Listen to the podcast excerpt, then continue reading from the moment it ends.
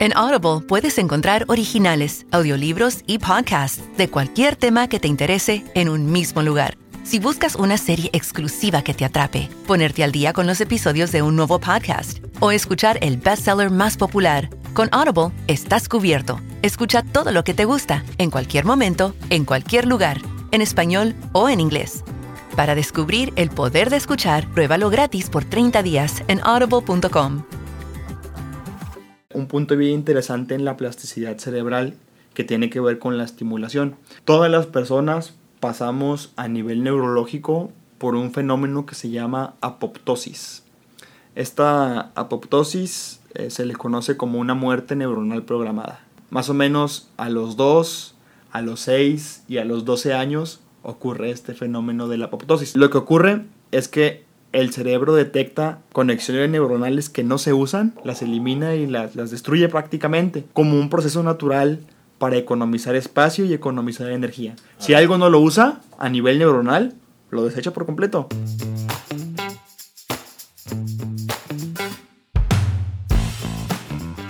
Hola, soy Raciel Tobar, psicólogo.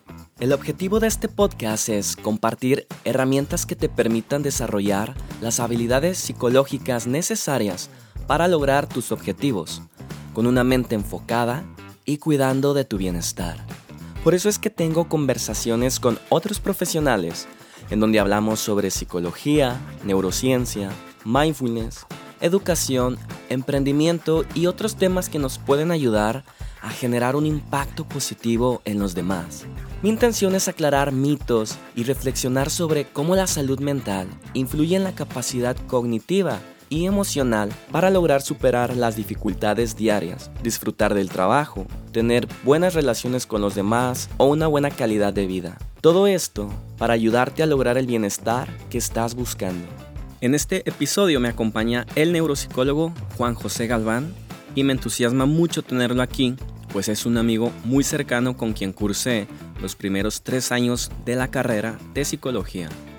Desde entonces él ha obtenido bastante experiencia en la práctica clínica, por lo que actualmente es supervisor del Departamento de Neuropsicología de la Universidad Autónoma de Nuevo León y en esta misma institución es instructor del Diplomado de Neuropsicología Infantil en la Facultad de Psicología. También es miembro de la Asociación Mexicana de Neuropsicología. Juan José Galván también colabora con otras instituciones como el Centro Universitario Franco-Mexicano de Monterrey, en donde es miembro del Consejo Directivo y psicólogo orientador.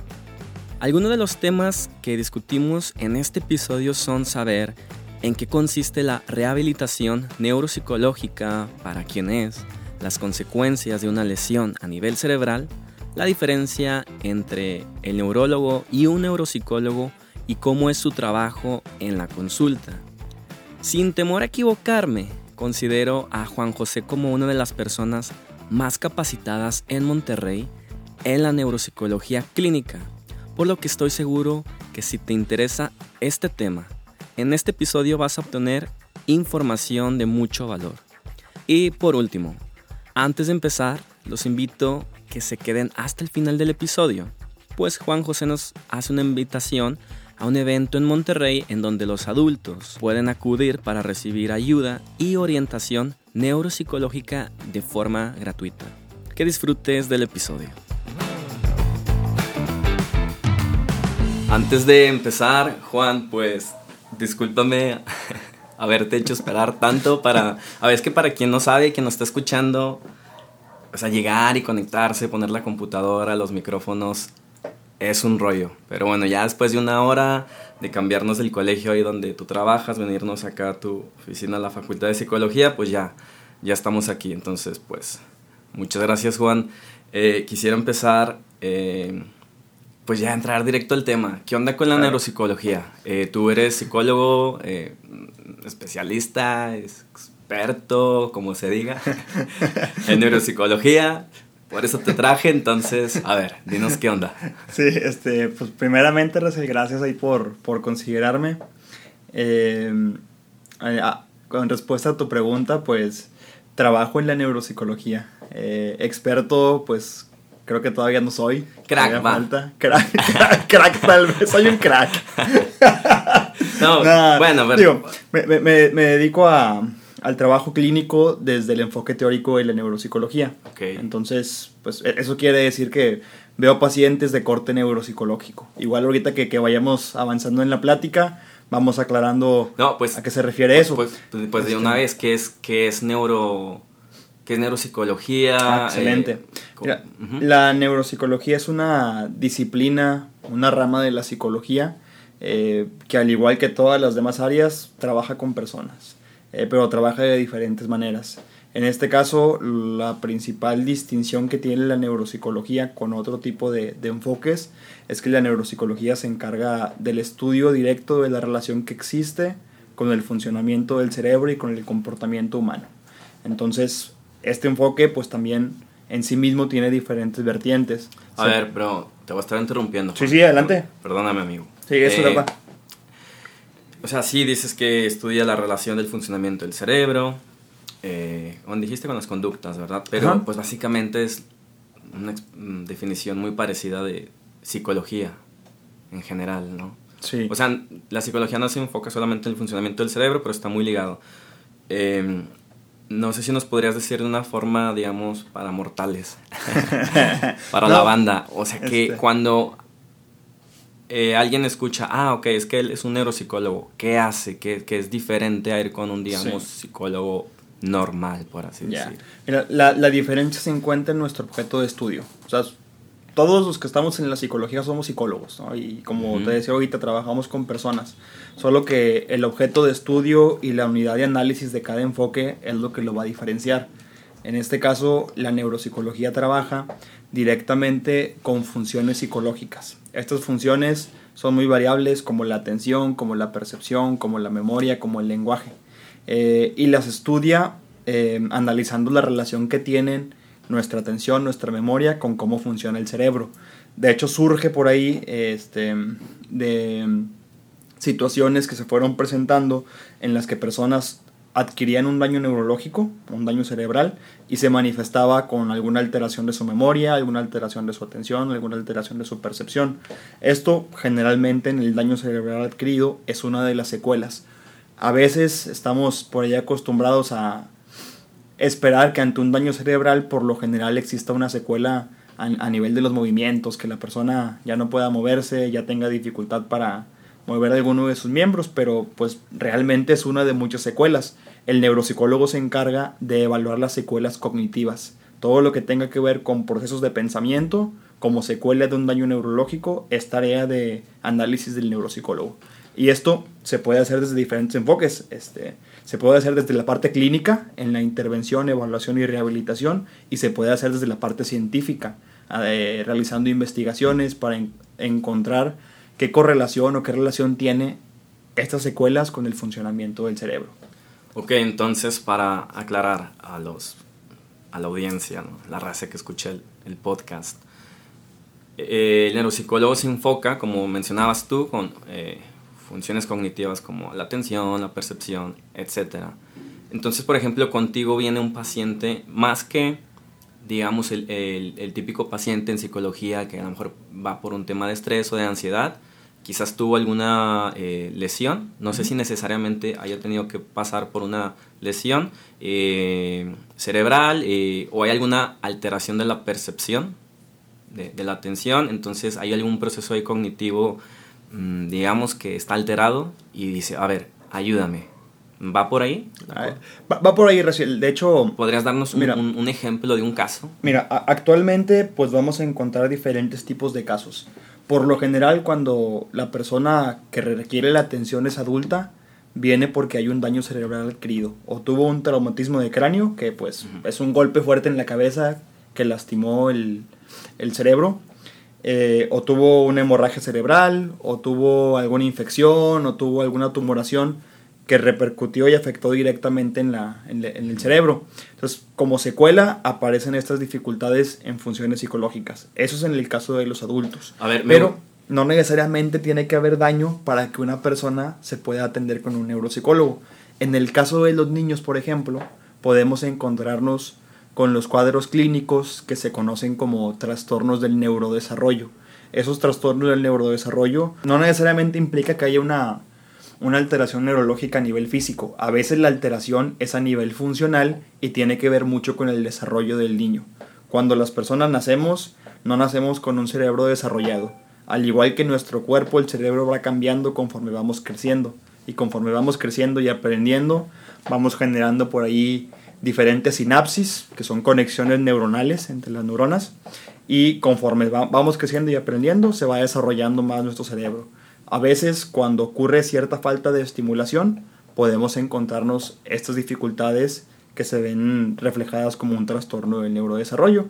Niños que a lo mejor tienen bajo rendimiento escolar, niños que se tardan para caminar, niños que se tardan para hablar verbalmente, este, niños que tienen dificultades atencionales, niños que tienen dificultades motoras. Este, podemos encontrar diferentes cuadros clínicos en los trastornos del neurodesarrollo. Ok, entonces tenemos dos casos, ¿no? Por,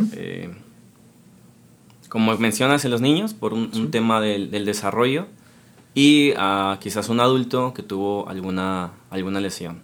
Así es. Entonces, eh, me gustaría seguir andando un poquito en ambos. En el caso del adulto me llama mucho la atención porque, o sea, creo que la percepción general en las personas es que, claro, o sea, te tienes que tener un, como un golpe muy severo o como que te caíste de dos, tres pisos y te abriste la cabeza y pues claro, vas a ver un, después un cambio ¿no? en tu conducta.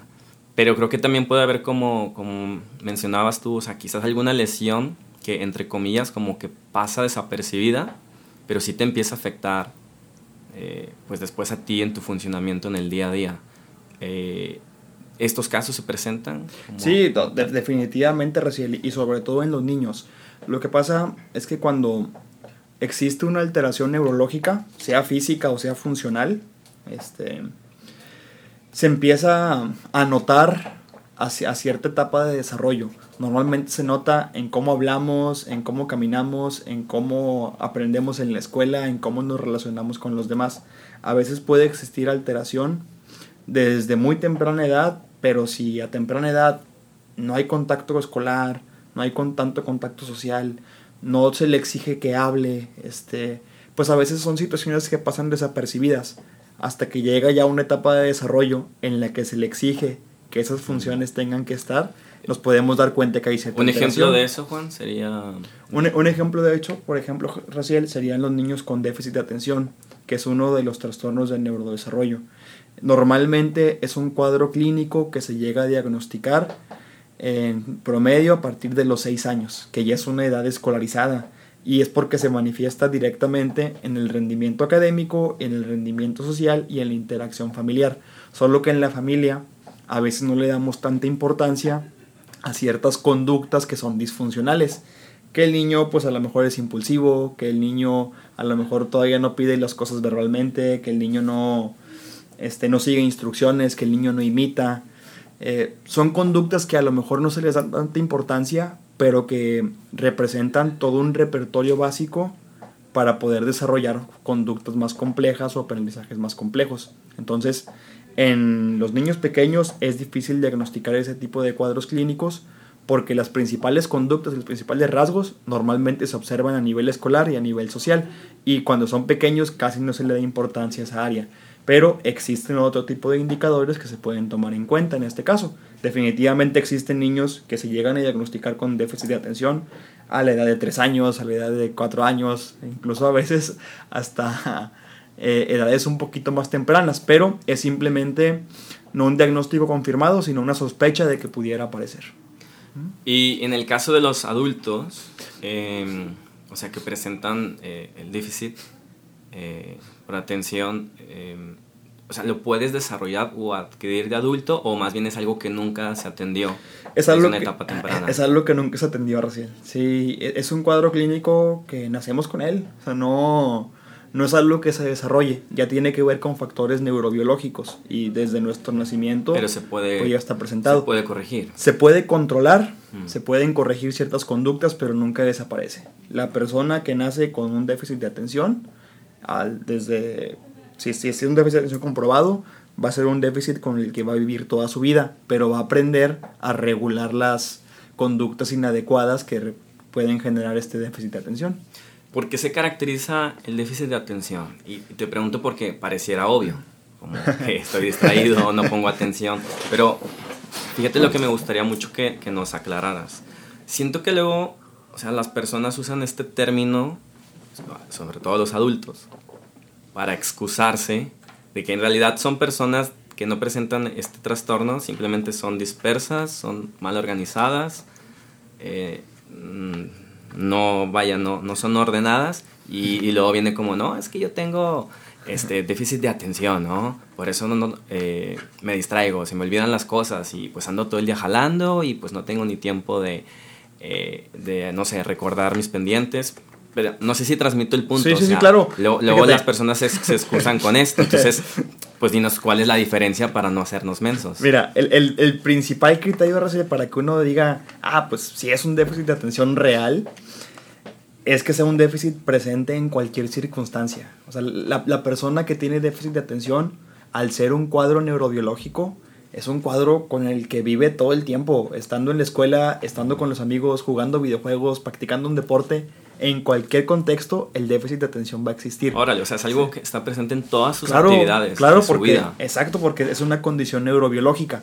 Probablemente sea más notoria en ciertas áreas donde haya exigencia, donde haya la evaluación de alguien más. Pero por lo general la persona que presenta un déficit de atención real tiene este déficit en todas las áreas de su vida. No, no, no es selectivo, no se le quita el déficit de atención cuando está con los cuates y le aparece de repente en la escuela, o en el trabajo nada más, o nada más cuando estoy con la pareja. Entonces, lo mismo aplica con si, o sea, digamos si alguien como padres de familia tienen un niño, 6 años, 8 años, y es muy bueno en algún deporte, se logra concentrar, o realiza alguna otra actividad, como tocar un instrumento, se concentra por un periodo, media hora, una hora pero en todo lo demás es distraído, pues ahí no podemos hablar de un trastorno de eh, déficit de atención. Mira, e-, es un indicador que se toma en cuenta, Raciel. Aquí lo, lo, ideal, pues, es hacer toda una valoración completa, no nada más desde el psicólogo, es una valoración en la que participa escuela, padres de familia, psicólogo, pediatras, neurólogos y cualquier persona o profesional que tenga contacto con el desarrollo del niño o con la atención del adulto. En este caso, sí es un indicador que se toma en cuenta, que aparezca en las diferentes áreas. Pero el hecho de que a lo mejor haya una en la que a lo mejor sí, rinde bien, no implica que lo vayamos a descartar de primera. Es un indicador que nos hace sospechar que probablemente sea una situación conductual y no una situación neurológica.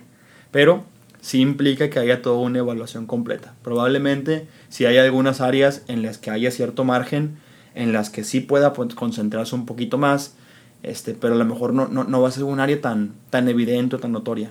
Eso nos va a exigir siempre que hagamos toda una evaluación completa. Ok, ¿y cómo es eh, a grandes rasgos una terapia neuropsicológica? sé que va a depender del paciente, del caso. Sí, mira. Pero ¿en, en qué En Audible puedes encontrar originales, audiolibros y podcasts de cualquier tema que te interese en un mismo lugar si buscas una serie exclusiva que te atrape, ponerte al día con los episodios de un nuevo podcast o escuchar el bestseller más popular, con Audible estás cubierto. Escucha todo lo que te gusta, en cualquier momento, en cualquier lugar, en español o en inglés. Para descubrir el poder de escuchar, pruébalo gratis por 30 días en audible.com. En Audible puedes encontrar originales, audiolibros y podcasts de cualquier tema que te interese en un mismo lugar si buscas una serie exclusiva que te atrape, ponerte al día con los episodios de un nuevo podcast o escuchar el bestseller más popular, con Audible estás cubierto. Escucha todo lo que te gusta, en cualquier momento, en cualquier lugar, en español o en inglés. Para descubrir el poder de escuchar, pruébalo gratis por 30 días en audible.com. Existe porque normalmente una terapia psicológica eh, pues es un, poco esto del, diálogo, ¿no? hablar con el paciente. Bueno, si fuese un niño son otras actividades, ¿no? Pero creo, eh, tengo esta percepción de que el trabajo neuropsicológico es como mucho más dinámico, hay actividades de por medio, eh, pues incluso eh, ahorita estamos grabando aquí en la Facultad de, Psicología y yo me acuerdo en la, cuando estábamos en la carrera, yo te veía a ti y a otros que estaban en la rama de neuro que se salían con los niños, aparentemente a jugar. a jugar. Yo pasaba y decía, órale, súper chido. se la están pasando bien. Pero, o sea, pero realmente estaban haciendo una rehabilitación neuropsicológica, ¿no? Con objetivos específicos. Entonces, eh, ¿cómo es más o menos una, una terapia de este tipo? Mira, tú, tú, tú bien lo dijiste. Va a depender mucho del tipo de caso. Si es un niño, se va a trabajar diferente a si es un adulto. Eh, si es un daño cerebral, se va a trabajar muy diferente a si es una alteración en el desarrollo. Incluso hay variables que tienen que ver con el género. Si es mujer o si es hombre, ya nos da cierto margen este, para establecer un pronóstico o más favorable o más desfavorable. Y es esto porque imagino que ya hay como eh, ciertas estructuras a nivel cerebral que cambian en función del género. Exacto. Este, hay, diferencias muy sutiles, pero son diferencias que llegan a ser significativas. De hecho, es raro que, muy muy raro, tener una paciente que sea mujer. Este, sí, existen, definitivamente existen mujeres con daño cerebral. o sea, la mayoría de los pacientes que vienen a rehabilitación son, son varones. Son varones. Son, son hombres y por lo general el hecho de que seas mujer tiene te garantiza un mejor pronóstico de rehabilitación. Entonces, volviendo a la pregunta, Raciel, ya la, el proceso de intervención se puede hacer desde dos vertientes, desde la rehabilitación o desde la estimulación. En el caso de la estimulación, va orientada a desarrollar una capacidad que el niño todavía no ha aprendido, que el niño potencialmente es capaz de aprender, pero a través de estimulación, a través de ejercicios, motores, atencionales, de memoria, de percepción, le permite al niño desarrollar esa función. En el caso del adulto, por lo general, cuando existe un daño cerebral adquirido, hay una pérdida de funciones. Como te decía hace un momento, la persona deja de hablar, deja de recordar, deja de atender o deja de percibir o de moverse. La rehabilitación implica que haya ciertos ejercicios que ayuden a recuperar esa función. Y si no se puede recuperar, buscar formas de sustituir esa función para compensar. toda intervención neuropsicológica va a ir orientada a mejorar la calidad de vida de la persona. De ahí, Raciel, que a veces se, la rehabilitación o la intervención se haga a través de juegos. Esto sobre todo en niños. Los niños por su edad, por sus condiciones, por su etapa de desarrollo, van a trabajar mejor en un juego que en una oficina este, haciendo ejercicios o siguiendo instrucciones, ¿no? En el juego también hay una implicación de seguir instrucciones, también hay una, una exigencia de respetar turnos, hay una exigencia de desarrollo de habilidades. Eso a veces trae un problema con las familias, porque, pues, por ejemplo, te traen a un niño porque no habla o porque no pronuncia bien y el papá o la mamá te ve que lo pones a jugar a la pelota, te ve que lo pones a soplar, te ve que lo pones este, a hacer diferentes sonidos de animales, pues claro que va a preguntar, oye, pues ¿por qué le pones a hacer eso si no tiene nada que ver con, el, con, con que hable o no hable o que hable bien? La realidad es que sí, científicamente está comprobado en diferentes estudios que estas habilidades son precursoras del lenguaje hablado. Si el niño, por ejemplo, tiene una alteración motora, a veces se refleja en la pronunciación, sobre todo en un cuadro clínico que es muy común en los niños, que se llama dislalia. La dislalia es una alteración motora, pero que se ve reflejada en, el lenguaje hablado. ¿Cuáles son los síntomas? En la articulación. Mala pronunciación de fonemas. Este, confunde fonemas con otros. O hay fonemas que, que omite o fonemas que no puede pronunciar. Por lo general nos encontramos con niños que no pueden pronunciar el fonema r. Este, y cuando hablan omiten ese fonema. Eso, esa dificultad a veces no tiene nada que ver con algo neurológico, no tiene nada que ver con algo orgánico, tiene que ver con una deficiencia en sus movimientos que está afectando tu, desarrollo. Exacto, que lo está afectando. Por eso a veces en los niños se trabaja mucho a nivel motor. Que haya movimientos para desarrollar una función. Un precursor que permita el desarrollo de una función. Y así, así más o menos es la intervención. Pero previo a eso se tiene que hacer siempre una evaluación. Un neuropsicólogo sería muy irresponsable si empieza a trabajar directamente un programa que ya esté hecho sin haber evaluado. Sí, o sea, básicamente todas las terapias neuropsicológicas se tienen que hacer a la medida. Claro. O sea, en función de la capacidad del paciente, su capacidad cognitiva, de atención. Y, así es, y mira, aquí en psicología estamos muy acostumbrados a trabajar con síntomas. Y en neuropsicología es bien importante ser claros y conscientes de que un mismo síntoma puede tener diferentes causas. O sea, puede haber diferentes variables que estén generando exactamente el mismo síntoma. Vuelvo, por ejemplo, a la parte de la articulación. Eh, existen diferentes cuadros clínicos de diagnóstico para los niños que no articulan bien. Existen, por ejemplo, las disglosias, que se refiere a los niños que no articulan bien o no pronuncian bien, porque hay una malformación, hay, hay algo orgánico en, en, su aparato bucolingofacial que no le permite pronunciar bien. Eso se, se le conoce una disglosia. Existen disartrias, donde ya hay un daño neurológico comprobado que genera que se manifieste este síntoma. Y existen las dislalias, que es esta, este problema de articulación simplemente por falta de estimulación motriz, falta de movimientos. Entonces ahí, ahí vemos ante un mismo síntoma diferentes causas, por eso la importancia de evaluar. Entonces, por ejemplo, en el caso de un adulto que viene a terapia, vamos a ejemplificar un uh -huh. caso hipotético, ¿no? Eh, un operario, sí. José. José bonito, bonito sí. nombre. eh, anda en la chamba y, oye, pues le cayó, algo le cayó en la cabeza, un tubo ahí sí, de la fábrica, de lo que tú quieras. Y al principio, bueno, eh, pues el golpe, pues ya, se lo llevó y le dolió y todo, ¿no? Y al principio él pensaba que, que estaba bien, que no había pasado nada, pero pues después se da dando cuenta que, no sé, puede surgir un problema, quizás algo del movimiento, quizás batalla para pronunciar palabras que antes no batallaba, eh, o empieza a tener algún, digamos, eh, como limitante, ¿no? En, en, este sentido. Cuando uno de este tipo de pacientes viene, viene contigo, es um, similar a lo que platicabas con los niños, se evalúa, se, claro. se tiene que ver a qué se debe el síntoma, pero bueno, en lugar de salir a jugar con la pelota, pues que, que se hace con un adulto. O, o también hay juegos que, que, aplican. no, no, no. Se hace, se hace una, una estimulación cognitiva. Eh, sí hay actividades de atención, actividades de memoria que en el consultorio se pueden hacer, pero limitar la intervención neuropsicológica, eso eh, sería limitar, este, de, alguna forma limitar la capacidad de nuestro paciente la primera tarea de la neuropsicología es o habilitar o rehabilitar una función, pero que esa función tenga una utilidad, tenga un uso. De nada me sirve a mí trabajar la atención a la memoria de un paciente si esa capacidad que yo creé, o de que, perdón, que yo creé, oílo, que, es, que ayudé, que ayudé, que ayudé a, a, bueno. a estimular, que ayudé a estimular, si esa persona no lo lleva a su actividad cotidiana. Por ejemplo, hay una crítica enorme que se le hace la estimulación cognitiva en los adultos mayores.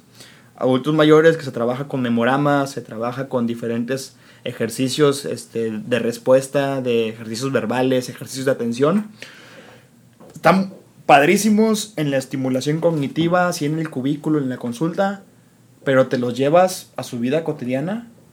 Te lo llevas, por ejemplo, al supermercado en el supermercado a lo mejor no van a saber no qué tiene hacer. Una, una aplicación. La idea es, y la intención útil. es que tenga exacto una aplicación y que tenga una influencia ecológica, una influencia directa en la actividad cotidiana del paciente. En el ambiente. Social, en el, en el familiar, uh -huh. escolar, laboral, de en donde esté. ¿no? Pero bueno, en, en, este caso hipotético, si estamos hablando de alguien que ha perdido una, una función que necesitaba como uh -huh. eh, articular, ¿no? O sea, sí. alguna palabra sí. que usaba para el, el trabajo diario, el, el, operar la maquinaria, ¿no? eh, que tienes que tener cierta... Eh, como cierta capacidad psicomotriz. Entonces digamos que se ve afectada a raíz de este golpe, uh -huh. viene contigo o con algún otro neuropsicólogo y lo que entiendo es que entonces buscan herramientas para rehabilitar o, o estimular, estimular esa función que quizás se perdió uh -huh. parcialmente. Y, y, buscar que se aplique. Y, y ahorita, Rachel, tú hacías una observación bien interesante. Hay síntomas que son bien notorios y que la familia va a ver y la gente que está alrededor de la persona va a notar. Y hay síntomas que a veces no son tan, tan notorios. Y, y uno cree que pues a lo mejor no hay ninguna dificultad cuando realmente existe. De hecho, hay zonas del cerebro que anteriormente se creían inútiles, que no servían para nada, que eran nada más más ahí acumuladas. El inútil era el investigador. pues faltaba desarrollar un poquito eh, más, en más herramientas, más avance tecnológico. Eh, te, doy un caso muy, muy sonado y muy utilizado en neuropsicología. El caso de, de Phineas Gage, por ejemplo.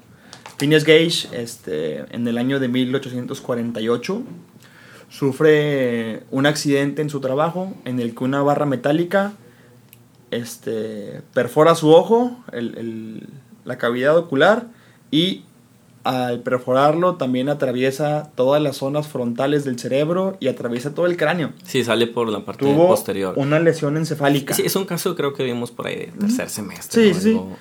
es, es un, una, lesión cerebral confirmadísima en él, ¿no?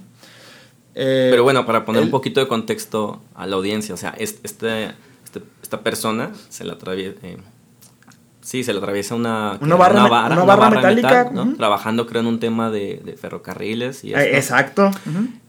Pero sobrevive.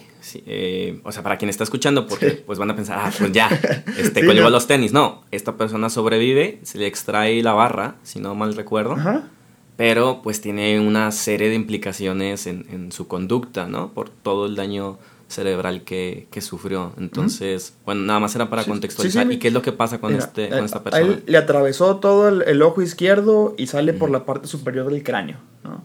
Eh, en esa zona se encuentran nuestros lóbulos frontales, que son una parte del cerebro que tiene una función bien específica que no se tomaba en cuenta en, en los tiempos de Phineas Gage. Phineas Gage sobrevive el accidente, como bien lo dice Raciel, y es una persona que sigue caminando, sigue hablando, sigue recordando, sigue poniendo atención, sigue siendo igualmente capaz de aprender. Solo que hubo una diferencia en su conducta muy, muy interesante. Las personas que lo conocían se daban cuenta que su personalidad había cambiado casi casi por completo se daban cuenta que de ser una persona hasta cierto punto seria y retraída, eh, ya se había convertido en una persona muy extrovertida, se había convertido incluso en una persona agresiva y grosera. Eh, de ahí que se empiezan a hacer diferentes investigaciones y se llega a la conclusión de que las zonas frontales están implicadas directamente en, en ciertas funciones, en particular una que pues fue de las funciones que se vieron alteradas en Fines Gage y que no se tomó en cuenta es la, parte del control de impulsos. Él prácticamente estaba viviendo su vida en piloto automático. Había un estímulo y respondía. Nosotros, como nuestro cerebro está totalmente intacto y funciona como debe funcionar, supuestamente, tenemos ciertas ideas, tenemos ciertos pensamientos, tenemos ciertas emociones, pero son emociones, son pensamientos, son ideas que aprendemos a regular y a inhibir nuestra conducta. Phineas Gage perdió esa habilidad. Él tenía estas ideas, él tenía estos pensamientos, él experimentaba estas emociones y simplemente actuaba en piloto automático. Por eso a veces al enojarse claro. eh, agredía pero, física claro, porque quien está escuchando va a pensar, a mí me pasa eso. O sea, a veces tengo un pensamiento, actúo en piloto automático y, y me enojo, me exalto, me estreso. No, en el caso que tú estás diciendo era algo eh, exagerado, sí, ¿no? exacto, algo exagerado y permanente. O sea, vamos nuevamente a, la parte sí, claro, o sea, todos podemos tener momentos en los que dices, me la bañé, no filtré, de, hecho, me enojé, pero, pero en esta persona era lo que se le pasaba por la mente, lo, decía, golpeaba a alguien, eh, cosas así muy extremas. Y de hecho, Raciel, es normal que nos pasen ese tipo de cosas a nosotros de vez en cuando. Que nos atraviesen barras. No, no, no, no, Esperemos que no, que no se vuelva normal nunca. Es, normal experimentar estos episodios en los que la emoción nos gana. Y, de hecho, este, en el funcionamiento del cerebro es muy común que la emoción le gane la razón.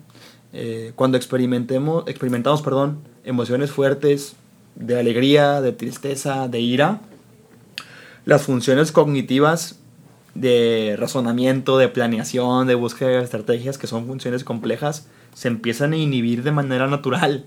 Y esto es porque es un, digamos que es un mecanismo primitivo de nuestro cerebro. Cuando uno experimenta una emoción, esta emoción tiene una utilidad y te sirve a ti para responder ante una situación que se percibe amenazante. por, por ejemplo, anteriormente si una persona estaba en, peligro en alguna situación, inmediatamente la emoción surgía y el razonamiento desaparecía. Y surgía llenándonos de energía para huir o para pelear. Actualmente experimentamos emociones ante situaciones muy particulares y muy subjetivas para cada persona. Hay gente que se estresa, que se pone ansioso ante exámenes, que se estresa, que se pone ansioso ante una clase, que se estresa, se pone ansioso, le da miedo, este, cuando a alguien le agrada incluso, este, pues son situaciones que ahí prácticamente surgen e inhiben casi casi por completo el funcionamiento cognitivo y nuestro razonamiento. Bueno, pero estamos hablando que ahí es hasta cierto punto normal. Sí, es hasta cierto punto normal. Este, porque ya es parte de los mismos programas o programación que tiene nuestro cerebro. ¿Está programado así? Ok, oye, pero y retomando, eh, al, inicio mm, hablábamos o, mencionabas que, bueno, un tipo de pacientes puede ser alguien que ocupe rehabilitación o estimulación, pero entonces alguien que tiene, digamos, que no presenta algún, algún daño neurológico, sino que tiene alguno de estos problemas que tú dices, oye, pues es que a veces me gana la emoción, eh, siempre me enojo, siempre me altero. También eh, el neuropsicólogo puede ayudarlo o ahí es más recomendable ir a una, terapia de otro tipo, una terapia breve, cognitiva o cuál es el enfoque. Ahí definitivamente hay que canalizar a, este, a otro tipo de enfoque más pertinente. Eh, la neuropsicología no dudo que pueda ayudar, pero créeme que ayudan muchísimo más otro tipo de enfoques en ese tipo de casos. Ahí, lo más pertinente sí sería, como tú dices, una terapia breve, una terapia cognitiva, este, una psicoterapia, claro. Eh, de, cualquier tipo de enfoque. Ya el neuropsicólogo se va a encargar únicamente de las funciones psicológicas. Esto es a lo que quería llegar, o sea, como aclarar el panorama de, a ver, ¿qué hace, digamos, el psicólogo general? Bueno, muchísimas cosas, pero eh, atender temas de estrés, ansiedad, depresión, pero el neuropsicólogo, por lo que hemos platicado hasta ahorita, es, es ver funciones específicas. Ahorita estábamos hablando de alguien que perdió totalmente la capacidad de, de regulación, pues, no solo emocional, o sea, también de su atención, de, de su percepción, memoria, ¿no? Entonces, eh, en Audible puedes encontrar originales, audiolibros y podcasts de cualquier tema que te interese en un mismo lugar si buscas una serie exclusiva que te atrape, ponerte al día con los episodios de un nuevo podcast o escuchar el bestseller más popular, con Audible estás cubierto. Escucha todo lo que te gusta, en cualquier momento, en cualquier lugar, en español o en inglés. Para descubrir el poder de escuchar, pruébalo gratis por 30 días en audible.com. En Audible puedes encontrar originales, audiolibros y podcasts de cualquier tema que te interese en un mismo lugar si buscas una serie exclusiva que te atrape, ponerte al día con los episodios de un nuevo podcast o escuchar el bestseller más popular, con Audible estás cubierto. Escucha todo lo que te gusta, en cualquier momento, en cualquier lugar, en español o en inglés. Para descubrir el poder de escuchar, pruébalo gratis por 30 días en audible.com. ¿Para quién, eh, ¿Para quién es útil la neuropsicología? Bueno, pues para alguien que tiene... Eh, algún problema específico, eh, no necesariamente por una cuestión de, hay un problema con mi pareja, no me llevo bien con mis hijos, estoy melancólico, no, sino que quizás en tu proceso cognitivo, ya sea que tú notes o alguien te haga notar, que quizás no te das cuenta, de, oye, fíjate que se me olvida particularmente, eh, no puedo nombrar eh, objetos, ¿no? O se me olvida el nombre de, de, las, de las personas Em, no sé si, si es eh, correcto esto, Juan, o, hasta qué punto es correcto, porque también, por ejemplo, eh, eh, mi papá, Mi papá me dice mucho, oye, es que no puedo recordar el nombre de tal persona, de que no tendré, no me estará ya dando Alzheimer, no, o sea, no tendré ya algo neurológico. Le digo, a ver, a ver, tranquilo, ¿se te olvidan de más personas? No, solamente de una persona.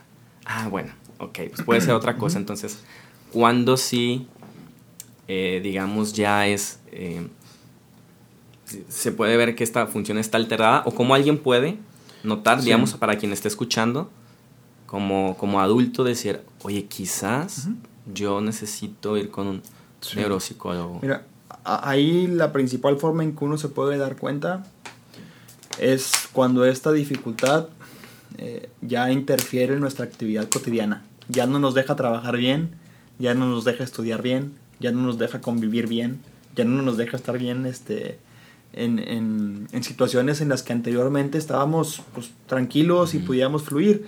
Eh, aquí va a haber diferentes variables, Raciel. O sea, en psicología, pues seguramente por ahí en los diferentes podcasts, podcasts, oye. podcast, sí.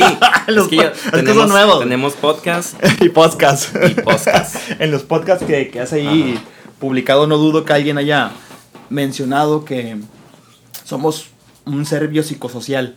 Y definitivamente, pues es una realidad. Si hay diferentes. El área social, el área biológica y el área psicológica están interrelacionadas y una influye en la otra.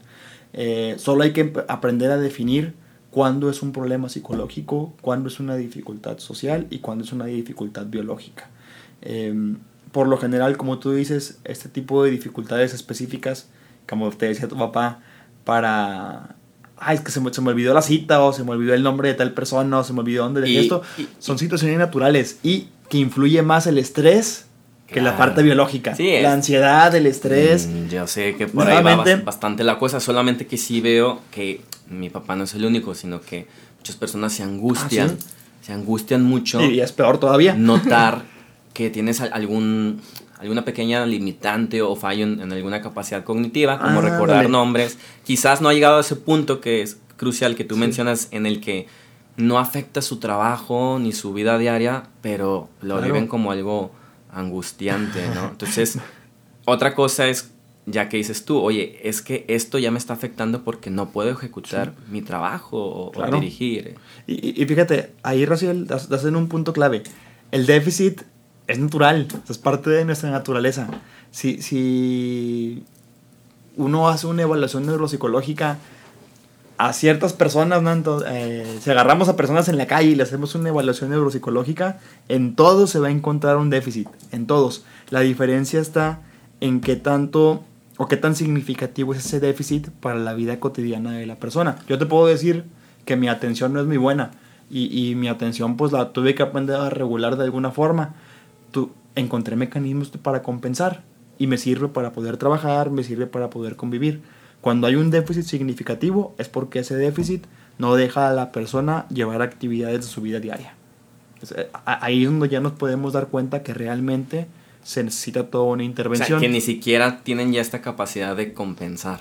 exacto. Nosotros todos compensamos cualquier déficit que sí, por ejemplo, si, si nos olvidan los nombres, pues alguien eh, desarrolla estrategias de, ay, eh, voy a empezar a recordar las letras, ¿no? Eh, o asocias la, no sé, la cara de alguien con algún personaje y al final la recuerdas. Exacto. Pero ya de lo que tú hablas es que hay un punto en donde ya ni siquiera tienes una estrategia compensatoria. Ya no te lo permite. Y, te congelas, por así decir, ¿no? Como quien, no sé, pierda las llaves de su carro y, y ya como algo de todos los días, no no claro, puedes tomar el coche, llegas tarde, te terminan despidiendo el trabajo y eso ya sí es todo un problema. Y, y, a veces también, por lo general, Raciel, una de las formas en las que también uno se da cuenta que hay cierto déficit es porque los demás lo notan. No, normalmente, cuando hay cierto deterioro, deterioro cognitivo, este, por ejemplo, en un adulto mayor que empieza a tener olvidos, a veces el adulto mayor no es consciente de que se le olviden las cosas, pero la familia se da cuenta. La familia le empieza a notar porque lo conocen, porque conviven diariamente.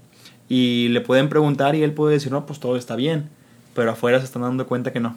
Y, y, ahí también es uno de los puntos claves que se pueden abordar. El hecho de que uno sea consciente del déficit te acerca más a la normalidad. Al de que, ah, pues no. Sí, o sea, ya si te perdió, tienes un proceso mental interno en el de, oye, se me están olvidando las cosas o no estoy haciendo bien esto. Claro. Ya, estás un poquito... O no estás todavía tan mal. Sí, exacto. y, lo, podrías atender. Digo, podrías irte a evaluar y prevenir. De, hecho, es muy común en casos de corte neuropsicológico que el paciente no sea consciente de su condición. Y ahí podemos encontrar diferentes síndromes neuropsicológicos. Por ejemplo, la, la persona que ya presenta una amnesia, por ejemplo, se le olvida que tiene amnesia realmente no es consciente. Sí, es parte de la misma Es parte de la misma condición, los demás se dan cuenta. es una condición que puede afectar otro tipo de cuadros clínicos. Eh, sobre todo es muy común en pacientes que tienen alteración neurológica en su hemisferio derecho cerebral. Presentan esta condición que se llama anosognosia. No se dan cuenta que tienen un déficit.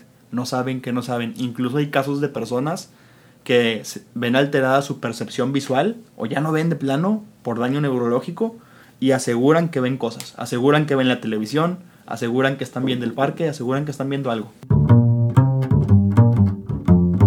Juan, hay un concepto que me gustaría que nos explicaras, que es el de plasticidad cerebral. Sí, mira, e, es un concepto que se refiere a la capacidad que tiene nuestro cerebro para adaptarse a los cambios y para aprender.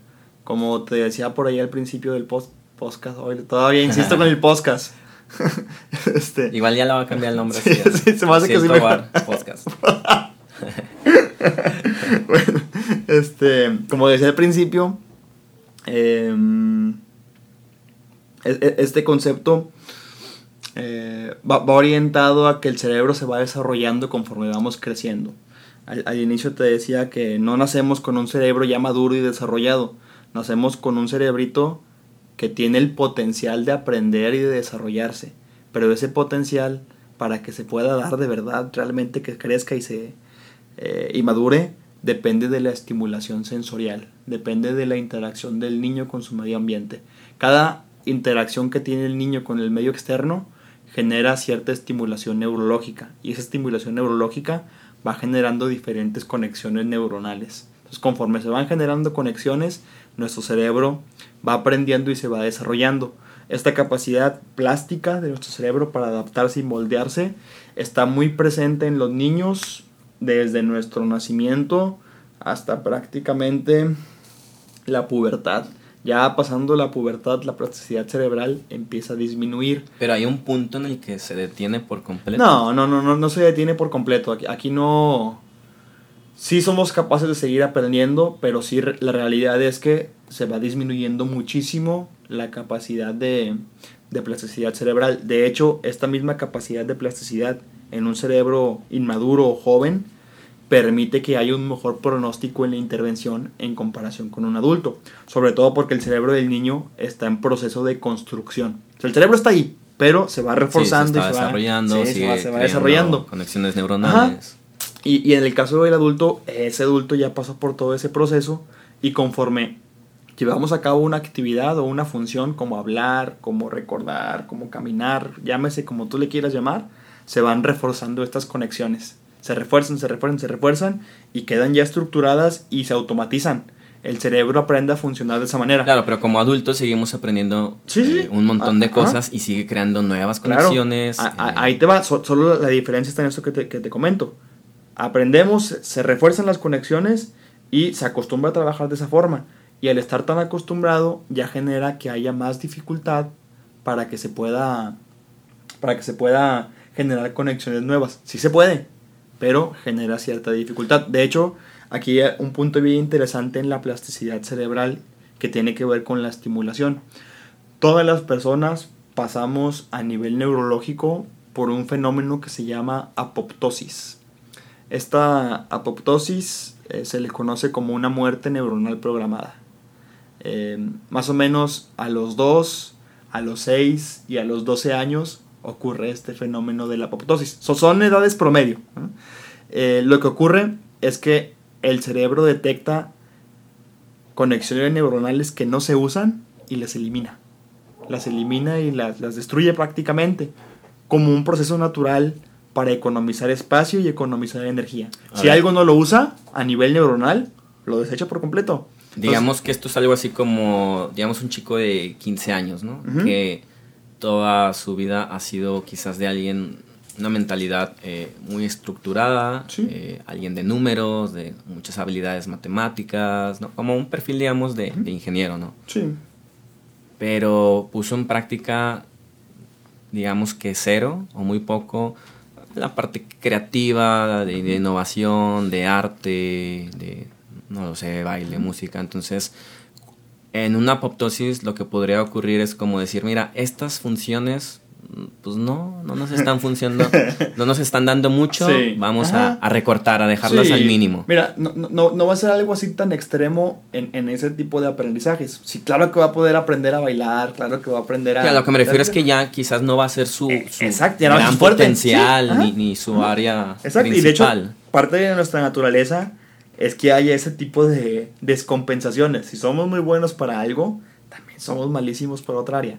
Y es parte de nuestra naturaleza donde podemos ver este fenómeno así bien, bien, bien plasmado, eh, Raciel, es en los niños que nacen, por ejemplo, con una deficiencia auditiva o con una deficiencia visual.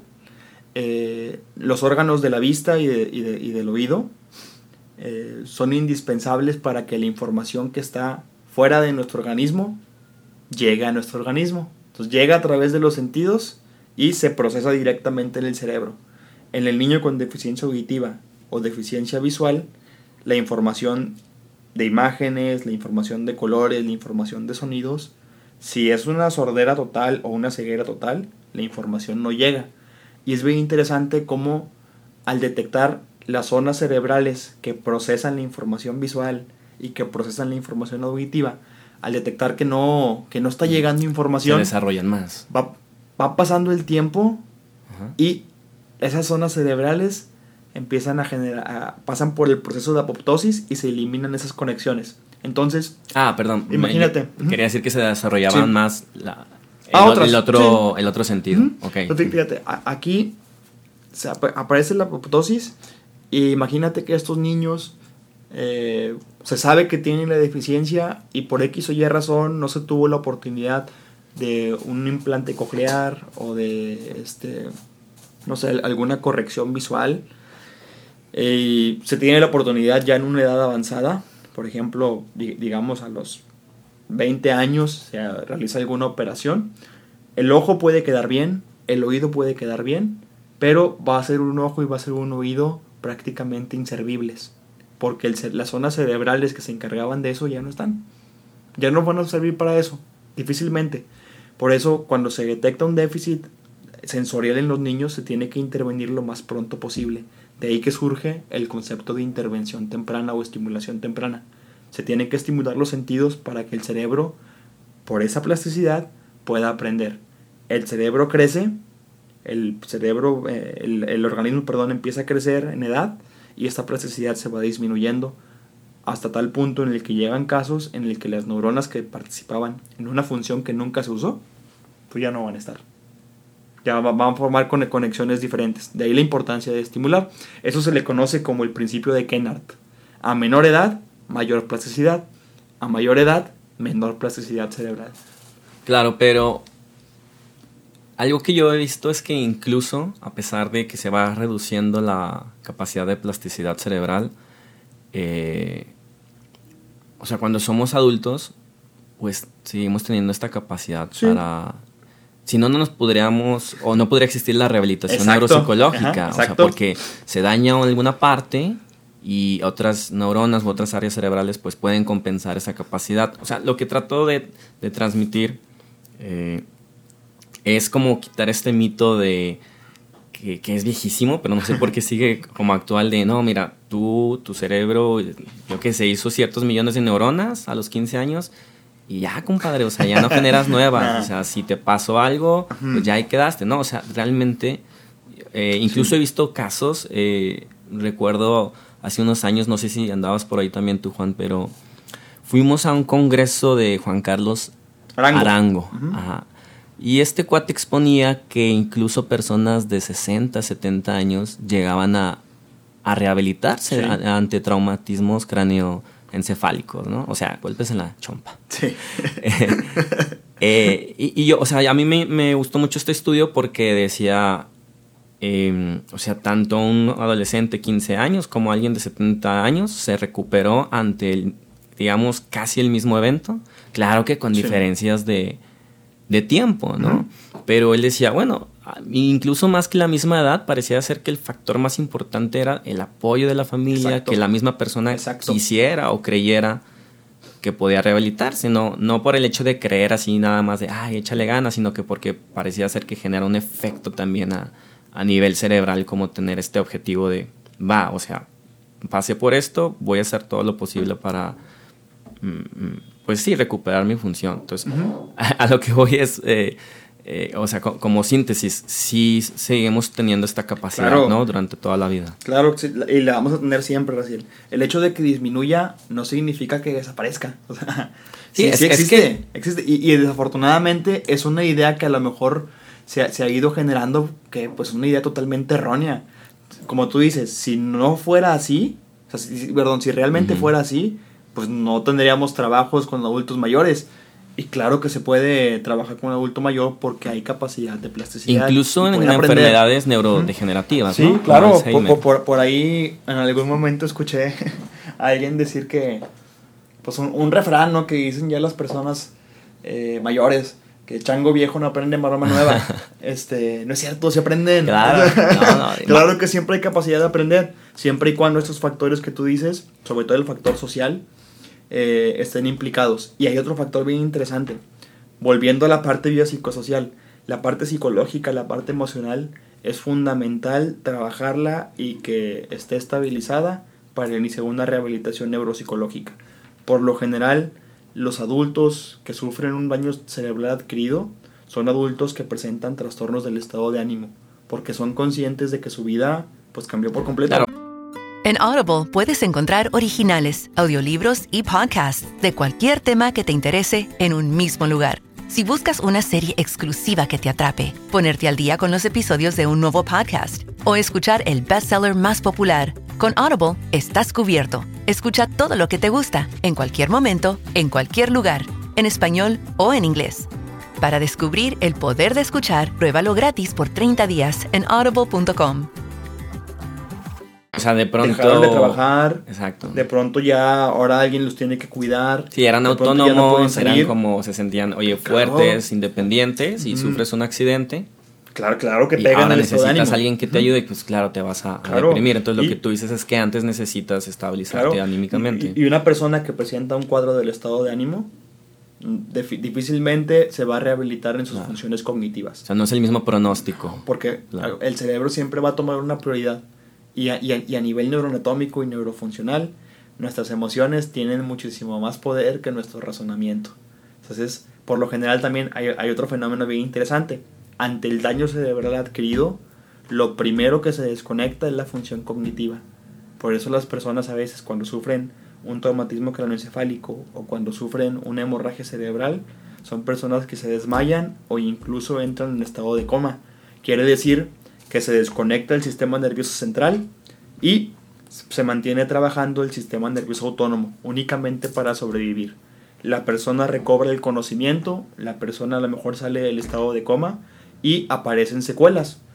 Ya no puede moverse libremente, no recuerda qué le pasó, a veces no recuerda quiénes son, no puede hablar, pero empieza a pasar tiempo, dos, tres semanas, y la persona empieza a recuperar funciones. Quiere decir que nuestro cerebro, ante el daño, se protegió, desconectó funciones que no necesitaba en ese momento. No para, sobrevivir. para centrarse en lo vital. Una vez que se da cuenta que sobrevivió, empieza a reconectar esas funciones que ahí estaban, solo que llega a un límite donde hay una secuela. Este proceso se llama proceso de recuperación espontánea y por lo general es muy notorio a los dos meses posteriores de que ocurrió el daño cerebral y puede seguir ocurriendo en promedio hasta los seis meses después del incidente. De ahí en adelante, después de los seis meses, ya todo va a depender de la intervención neuropsicológica. Esto último que me comentas se me hace especialmente interesante porque siento que es, o más bien que no hay una justificación para, pues yo digo hacernos mensos, o sea, muchas veces somos como muy pesimistas, ya sea porque nos pasó un accidente o cuando las personas también se están haciendo mayores y van perdiendo eh, sus capacidades, es como muy cómodo decir, no, pues ya, o sea, este, pues así, así me quedo, ¿no? Eh, me pasó esto y pues ni modo. Eh, o, hay gente que está envejeciendo y, y también como que no le veo mucha esta intención de, oye, pues voy a rehabilitación, busco algún tipo de estimulación, pero, o sea, toda esta capacidad de la, del cerebro, pues quiere decir que, no hay excusa, o sea, que depende también de ti el, el, buscar este tipo de ayuda, ¿no? Entonces, en relación a eso, ¿cuáles son los pronósticos de forma muy general? Yo sé que depende del caso. Yo creo que lo principal es conocer y saber qué funciona. tener la seguridad de que ir a terapia, independientemente del enfoque, digo, ahorita estamos hablando del neuropsicológico, pues tener la seguridad de que ayuda, tener la seguridad de que beneficia. Ya yéndonos directamente a la neuropsicología, este, es bien importante saber que hay casos de éxito. O sea, saber que si hay recuperaciones que se llegan a dar al 100%, incluso quedan mejor a como estaban antes del daño cerebral. Hasta mejor. Sí. O sea, sí, siempre, siempre y cuando pues se siga todo un proceso de intervención.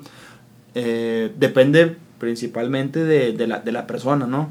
Y, de que se atienda con los profesionales con los que se debe atender. Realmente el psicólogo, el neuropsicólogo por sí mismo no es suficiente.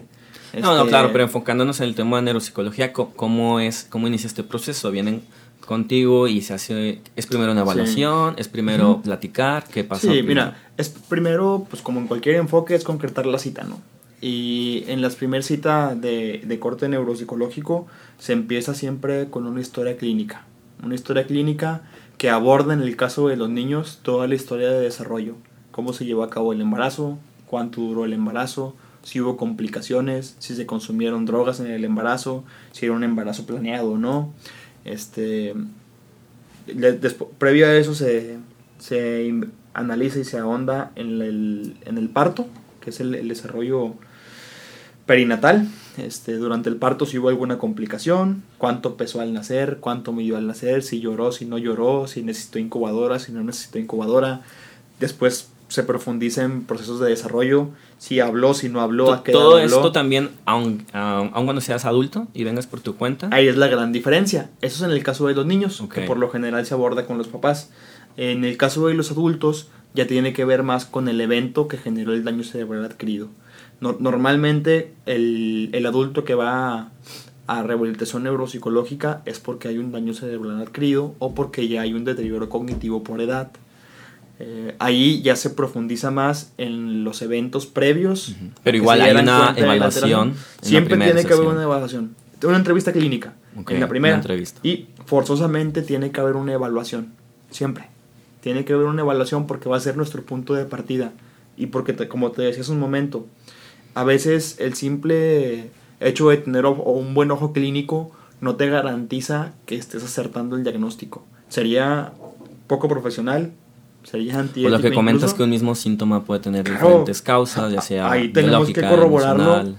siempre con pruebas estandarizadas y también con, con, pruebas que no estén estandarizadas que, te, que impliquen un trabajo clínico, un análisis cualitativo, pero siempre se requiere el respaldo, un respaldo de una prueba estandarizada que le dé validez, que le dé confiabilidad a tu, a tu evaluación.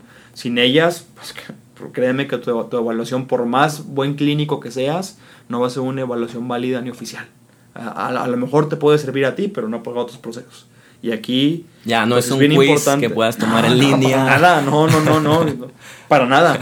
Y, y, de hecho, si son pruebas que a lo mejor uno puede decir, no, hombre, pues las leo y las puedo aplicar.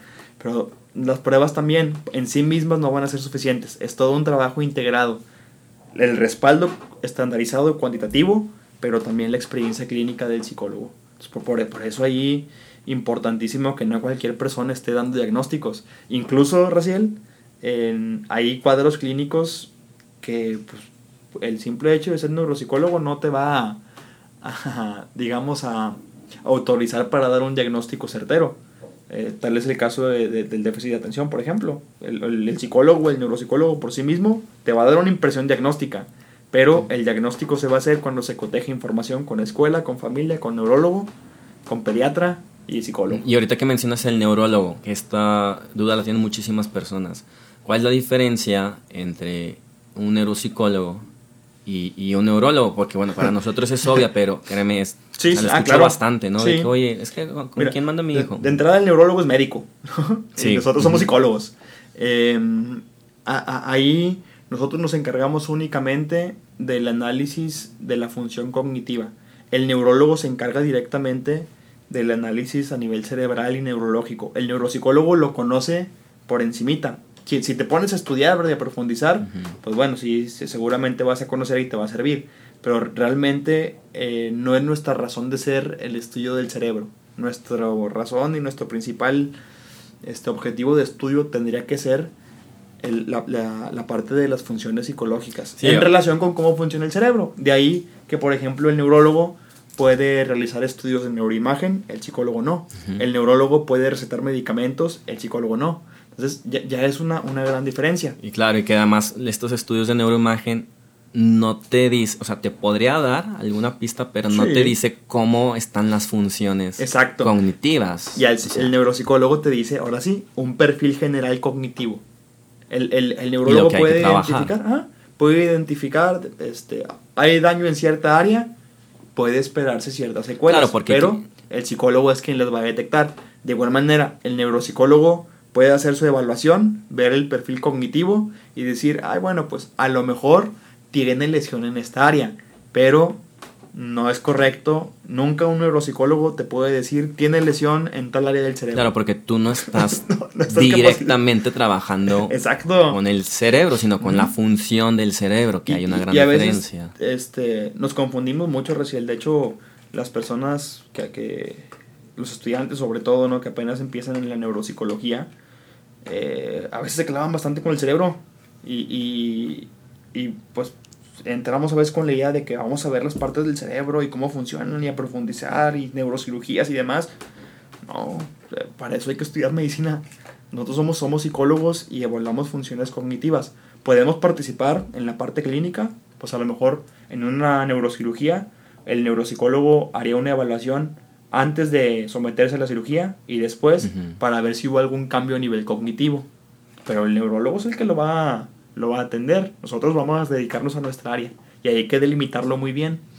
Este, tener claro, que somos psicólogos.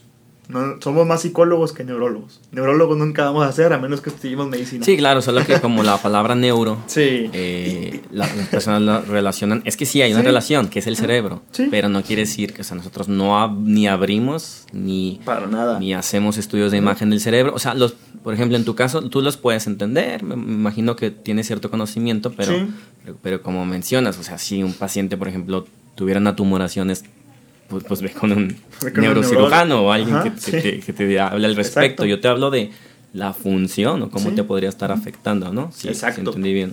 Exacto.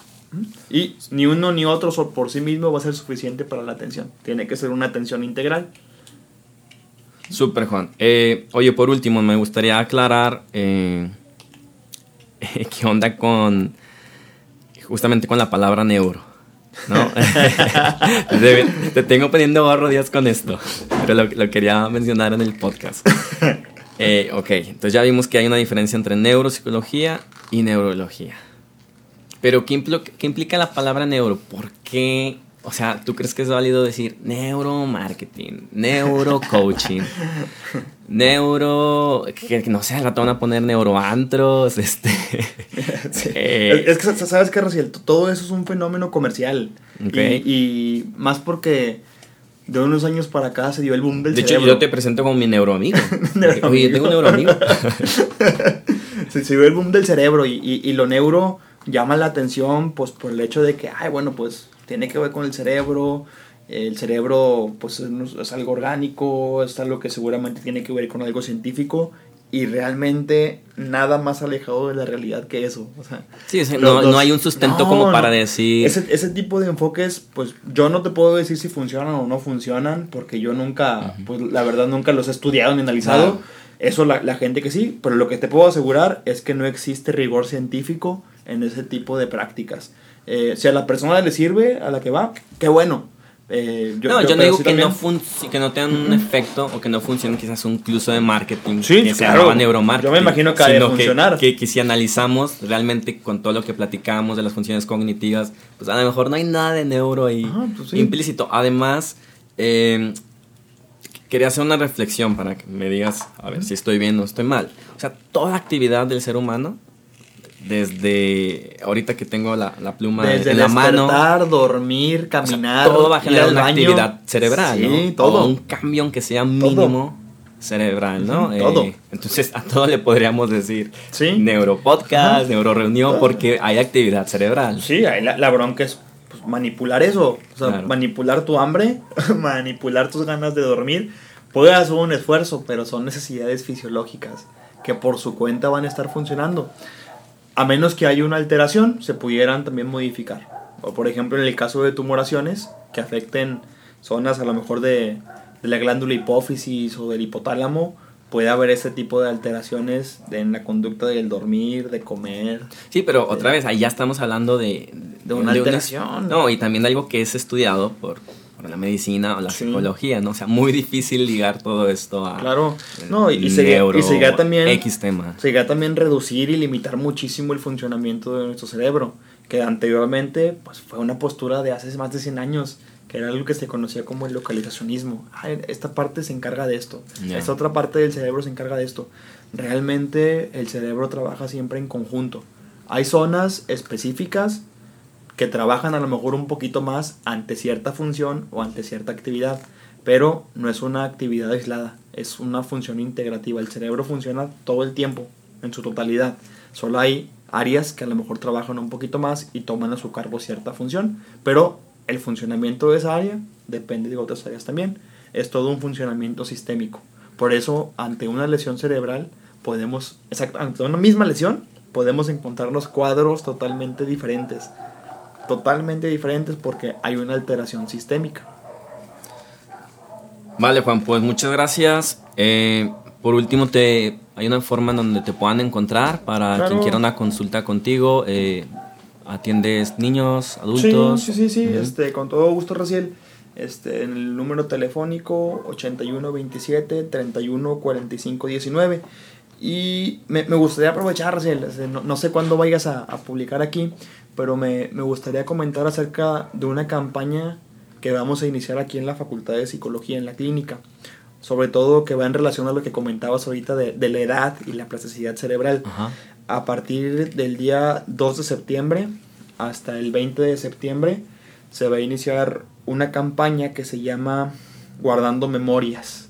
Es una campaña dirigida a adultos mayores de 60 años, hombres Sí. y mujeres, indistinto, en el que se van a realizar tamizajes o, o- o evaluaciones generales de memoria y de algunas otras funciones cognitivas para detectar o descartar que haya alguna alteración. ¿Esto va a tener algún costo? Totalmente gratis, Gratuito. Totalmente gratis de a partir del 2 de septiembre al 20 de septiembre para adultos mayores de 60 años. Eh, en un horario de 2 de la tarde a 4 de la tarde, aquí mismo en la Facultad de Psicología. No hace falta cita, no hace falta ¿Tienen que nada. dirigirse al, aquí al departamento de neuropsicología o algún lugar? Ah, aquí en la recepción de la clínica. En la Recepción de la- de la clínica de a- Aquí nada más que comenten que, bien, que están buscando atención para... em, Pues súper bien, para Para los que nos están escuchando en, en, en Monterrey, en la, Sí. van a venir aquí a la Facultad de Psicología de la Universidad Autónoma de Nuevo León. Del 2 al 20 de septiembre. así es. Como quiera, ahí en, este, en, en mi página web voy a, a- a buscar eh, publicar la información que tú me compartas. Juan. Sí, nomás con, con que lleguen a recepción y pidan una evaluación para adulto mayor, se va a hacer esta pequeña evaluación.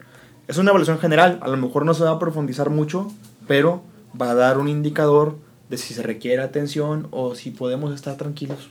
Vale.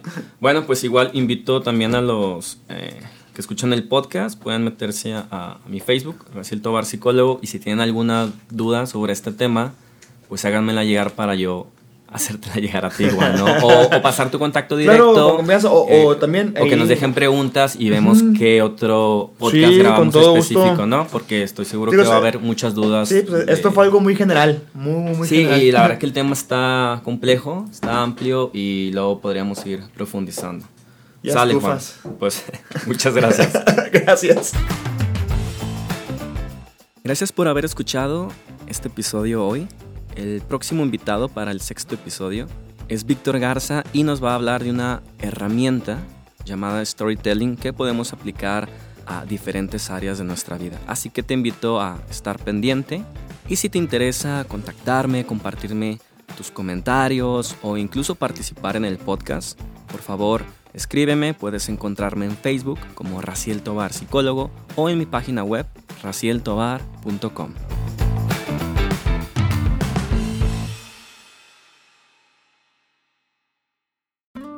En Audible puedes encontrar originales, audiolibros y podcasts de cualquier tema que te interese en un mismo lugar si buscas una serie exclusiva que te atrape, ponerte al día con los episodios de un nuevo podcast o escuchar el bestseller más popular, con Audible estás cubierto. Escucha todo lo que te gusta, en cualquier momento, en cualquier lugar, en español o en inglés. Para descubrir el poder de escuchar, pruébalo gratis por 30 días en audible.com